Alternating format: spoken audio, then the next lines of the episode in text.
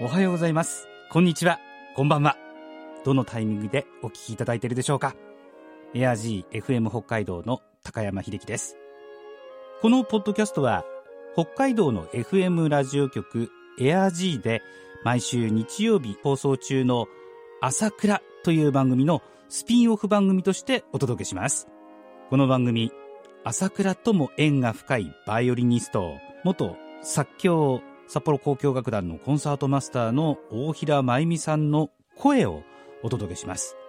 ご存知の方もいらっしゃるかと思いますが、大平真由美さんは2019年、筋力が徐々に低下し、声が出なくなるなどの難病、ALS、筋萎縮性側索硬化症であることを公表し、日々過ごしていらっしゃいます。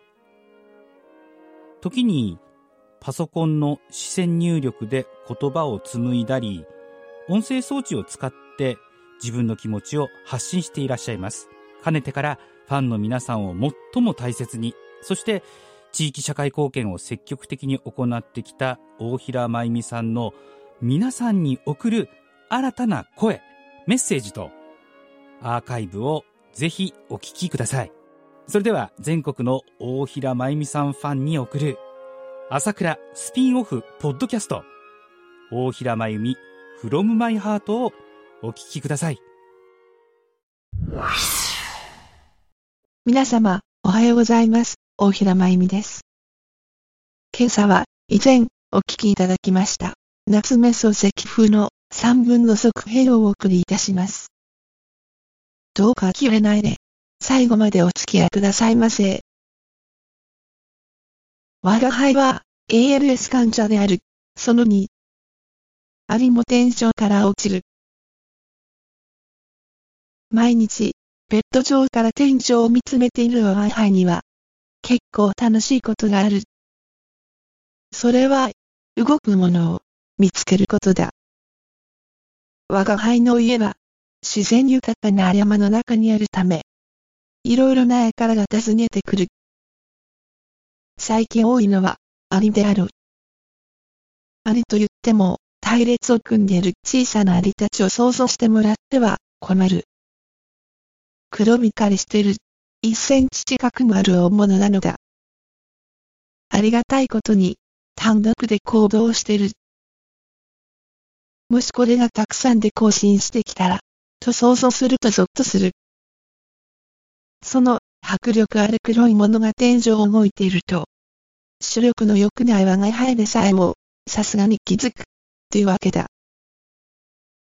しかし、あれは一体どうやって逆さまになって天井を歩けるのか。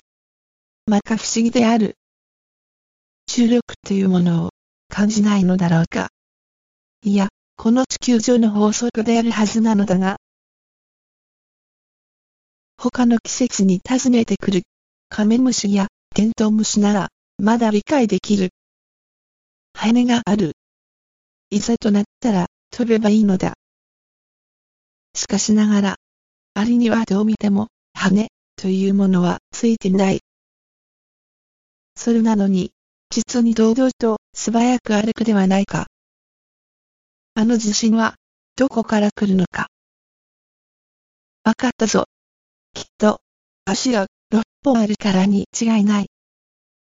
我が輩のような、4本足の高等動物には、逆さまになって歩くなんて全くできないことである。ましてや、二本足のか弱い人間どもには、絶対にできっこない。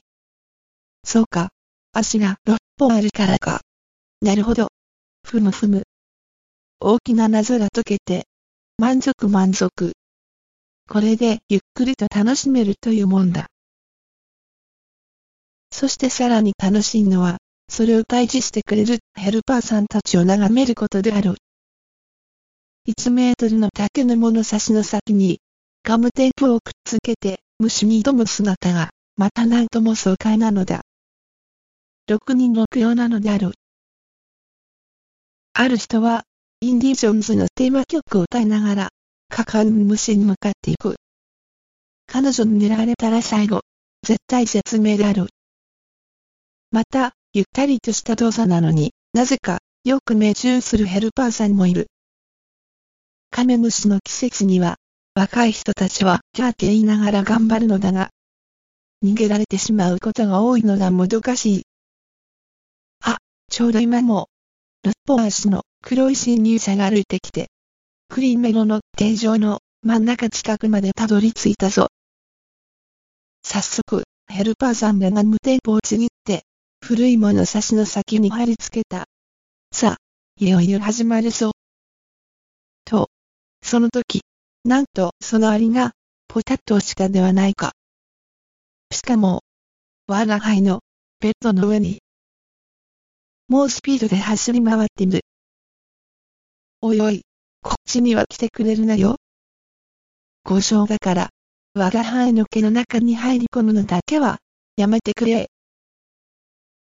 いつも心に音楽を、大平真由美でした。